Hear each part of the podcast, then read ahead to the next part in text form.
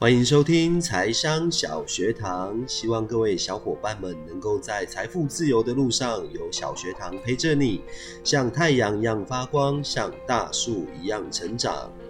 我是主讲人太阳树。那今天呢，要介绍的是目前哦，你在可能 FB 的广告，或者是在 IG，或者是在网络上，常常都会听到的一个零元购屋的方法。其实呢，零成本的买房术呢，在《富爸爸与穷爸爸》的这本书里面，其实他有说到，就是呢，他们所谓的零元购物的方式，其实是透过银行的贷款跟融资，然后呢，去打造一个房地产的项目。那它是用整个社区的角度，还有投资收益的角度下去看的。但是在台湾呢，目前有很多的网络上，他们说，哎。开课说要教你用零元购物或者是零成本的方法，这些是真的吗？其实你仔细去看哦，你会发现他们教的方式其实都不太正确哦。因为我们要跟各位说的就是，第一，零元买房呢，其实并不是代表你买房子不用钱，而是透过贷款的操作去你节省你的头期款。那第二个是正规的一个管道操作的方式，你一定要去衡量自己的一个财务压力哦。那如果你是透过不正规的方式去操作，可能会有法律上的风险。譬如说呢，A、B 合约，或者是你伪造了你的财力证明、你的收入证明，那你可能真的会吃上官司哦。第三点是零元购物，通常需要搭配房子做出租哦，因为你要用你的租金。去缴纳你的贷款，那只要其中有一个环节你没有注意到，或者是你没有去规划好，那你会有面临到巨大的财务压力。所以这个部分一定要先了解清楚。那我们在这边呢，会跟你们说正规的管道有哪些。基本上第一个管道就是原屋融资，这个就适合你本身就已经有不动产、有房地产的人。那你的这个房子它没有贷款的情况之下，你拿去银行做增贷。那再用增贷的资金拿去支付目前房子的头期款或者是贷款，那这样的方式是相对比较安全的。那第二点是，现在坊间常常会有人跟你讲说啊，买房子不用头期款。那其实他们用的方式就是用你的信用贷款让你去缴纳你的头期款。那因为信贷其实最高最高可以贷到三百万，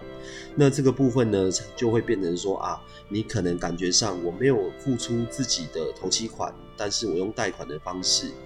这边要注意的是，信用贷款它的一个利率其实真的比较高哦，而且信用贷款呢，它有月收入二十二倍的一个限制，而且期间比较短，可能只有七年。那你的这个信用贷款再加上你的房贷，那你的月付的一个还款金额可能会比较多。那这个部分你就要去思考，到底适不适合用这样的一个方式。第三点呢，是你购物之后再转增贷。那转增贷其实是用一个时间差的方式，你可能过了半年、一年，把你现在的房子转到其他的银行去申请贷款，那把原本的头期款拿回来，这是一种方式。但是它还是要注意，就是如果你的房子当初买的成本就已经比较高的时候。通常你是不适合用转增贷的，因为你在其他银行的估价上面，可能也会没办法估到比较好的金额，这个是要注意的哦。那第四点呢，是透过二胎的房贷，那就是已经把已经有贷款的房子，你拿去向银行申请第二顺位的抵押，那这边呢，你用二胎房贷，你的利率其实相对来说还是会比较高哦。第五点呢，是你用负担保贷款，那这个也是在申请房贷的时候，超过房贷成数的部分去做申请的。那也是我们可能常常去参加一些课程啊，或者是在网络上你会看到他写的八加一贷款，或者是超成数的贷款。那这个部分呢，其实有一些人会把它跟信贷搞混哦，它其实不是信贷哦，它是指你。超过你的贷款成数的部分，那它是用一个有担保的，或者是说你去找一个保证人，你去做一个担保的一个贷款。最后一点呢是建商的贷款，那因为在买预售屋的时候，有部分的建商愿意提供买方这些建商贷款，那它是需要利息的，也可能不用利息，但是它的年限通常会比较短，所以它的月付金额可能会比较高哦。那这边以上这几点都是正规的管道，所以如果你真的要去做这样零成本买房的操作的话，务必务必一定要去找正规的管道，因为不正规的管道对你们来说都是有相对非常大的风险。那我们不正规的管道有哪些呢？其实不正规的管道就会像是 A B 合约、购物送家电、送装潢，或者是假合约，这些都不是合法的，因为它会有伪造文书的问题。也会有公务人员登载不实的问题，还有诈欺的问题，所以这些都是刑法。那这些一定、一定、一定要想清楚，因为这些你面临到的时候，你会很麻烦。所以呢，我们在做零成本买房的规划跟投资计划的时候，一定要想清楚，不要去走不正规的管管道，尤其是现在实价登录二点零之后哦。我们所有的交易记录在网络上都可以查得到，我买了多少一瓶买多少钱，其实都是可以看得到的哦。那我们这边讲一下 A B 合约，A B 合约其实是将合约分两个部分哦，一个是真实的价格，可以让双方留底的，那另外一个。部分呢，就是故意报高价格的伪造合约哦，它是为了要向银行申请更高的贷款，那可以在实价登录上面垫高这个价格，那方便你未来转手的时候，你可以用比较高价的价格卖出。但是这边真的要注意，因为这个涉及到伪造文书哦，所以这个一定要想清楚。第二点呢，其实就是我们常常听到的哦，你在买房子的时候呢，购屋他会送家电跟装潢，那通常这个就是透过。呃，购物的总价，那把它的总价垫高了，那买卖合约呢只会有一份，那另外有一些建商他可能会另外给你签一份装潢用的私约哦，所以它算是 A B 合约的进化版。那这个方法其实看起来好像很聪明哦，但是在二零二零七月一号实价登录新制上路的时候。已经有要求要将交易细节更具体的说明，譬如说像中介费、装潢费、内含家电家具都要载明清楚，而且责任归属都是在买卖双方。那如果资讯不清的话，会有六千，会有罚款六千块到三万块。那如果你申报的价格不实，可能会受罚三到十五万哦。所以这个东西呢，其实还是要去注意的，因为对内政部来说，这个方法呢，就是一样是等于你在伪造那个实价登录的一个金额一样。所以呢，我们看到这些风险的部分呢，我们需要注意的有哪些呢？第一点就是你的租金如果没有办法支付这个贷款的时候，这个也不是一个好的零元购物的运作模式哦。因为零元购物的运作模式主要就是透过租金来养这个房子，所以你的房租一定要能够支付你大部分的贷款，或者是能够支付全部的贷款哦。那如果你的房子它出租不顺利，或者是租金太低，那你就会面临到一个。你每个月要额外去支付这些贷款的费用，那这样反而会得不偿失哦。第二点是你本身如果无力购买的话，那你会有一个违约金的问题，因为在现在很多的业者呢，他会跟你说啊，没关系啦，我们现在买房子很简单啊，很容易啊，你只要有稳定的收入啊，你只要有什么样的情况。那通常会让人家高估自己的能力哦。那你会发现，当你没有办法履约的时候，你还要支付卖方违约金跟中介服务费哦。那你这个通常这都是损失哦。第三个是，如果你的房子的地点不好，那它不好卖，那你找不到下一个接手的人，或者是像预售物有很多都是透过红单做交易，那你通常你就会变变成一个状况，就是啊，我不小心住套房了。因为零元买房呢，其实它是一个投机的操作。如果说房价上涨，那你又能够赚到租金，又能够赚到资本利得，这个才是一个好的零元购物的方式。但是如果相反的，房价下跌卖不出去，那你要负担贷款的时候，你就会有一个巨大的财务压力哦。第四点呢，是当利率回升的时候，导致你的利息增加。因为现在这几年的房贷利率真的很低。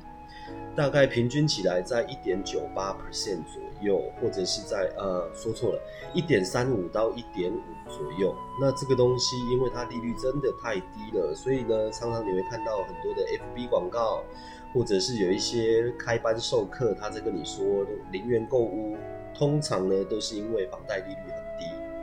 那你用房贷利率很低的方式呢，透过这种高杠杠杆的一个操作模式。只要未来如果台币的利率升息，那导致你的利息增加的时候，那你可能就会有这样的情况哦。所以呢，零元购物的这些集团或者是这些教学班或者是开班授课的老师，他们到底是怎么操作的呢？基本上他们的方式哦，就是用鼓吹你用你原本的房子去做增贷，那来做投期款。那有一些人可能被一个很好的话术，一个月买了好几间，因为你原本的房子，如果你去增贷，在你没有贷款的情况之下，你可能贷个五六百万出来。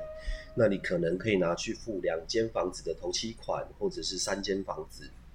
但是如果你银行在审核的时候发现，哎，你层数不足，那他们又会跟你说，你可以用利用高利率的信贷啊，或者是用什么样的方式，那你会变得你的债务越来越大哦，而且你这中间要负担的利率其实是相对越垫越高。那这个部分就会涉及到你没有办法透过这样的零元买房的方式去做购买，然后会赔上了你的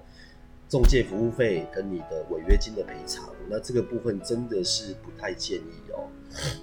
所以呢，听过了呃这以上的零元买房的方式呢，我来说一下。基本上《富爸爸跟穷爸爸》这本书里面他说的零元购物的方式，他们是有自己的一笔投期款。那他们看好了这个区域未来的发展，包括未来的周边范围的租金收益大概是多少？他们去做了很好的研究之后，他们把整个社区直接买下来，重新做翻修。因为重新做翻修的时候，这个涉及到了土地跟建物，那这些部分都可以去跟银行做贷款。因为你在做土建融的时候，银行会去评估你重建前跟重建后的房产价值。这个房产的价值是不一样的，所以他们才可以透过银行的方式去获得更高的贷款成数，然后才可以把他们自己前期投入的头期款才拿回来。那后面的部分就是他们在赚这个租金的收益。那在书里面其实有说到，他们其实有几个成功的案例哦，都是在美国。那美国当地目前它的一个利率成本大概是在零点二五到零点五之间。所以它的房贷费用其实相对的非常低，而且他们的房屋价值呢，其实在银行评估上面也会比较优质。透过这样的方式，因为它的土地可以拿去做贷款，它的一个建物可以拿去做贷款，所以才能够达到这样零成本买房的一个方式哦。但是台湾目前的情况呢，除非你很有把握，这个整个社区。你可以把它吃下来，但是这个相对的，你的成本一定会相对非常非常高，因为你要直接买下整片土地或者是一个从化的社区，这个都是需要相对很大的金额。那在《富爸爸与穷爸爸》这本书里面呢，罗伯特清崎先生他们当初投入的成本大概是在六千万到一亿元台币，他们的前期的前置成本，所以你要去思考的是。是不是要去听那一些坊间的开班授课，跟你说，哎，零元购物啊，或者是怎么样的一些课程？因为零元买房真的不代表说你买房子不用钱，它只是透过贷款的操作，让你省去了头期款。那贷款操作正规的管道，包括了原屋融资、信用贷款、二胎贷款、购物后再转增贷、负担保贷款跟建商贷款等方式。那即使你是透过这样正正规的管道去做操作，你一定要计算清楚你的每个月的现金流、你的还款能力、你的财务能力到底有没有办法去做这样的一个事情。那千万千万不要透过不正规的操作方式，因为会有法律上的风险。那最后呢，零元购物通常一定要搭配房屋出租。那如果你的租金收益是没有办法去缴纳这个贷款的。请你不要去做这样的事情。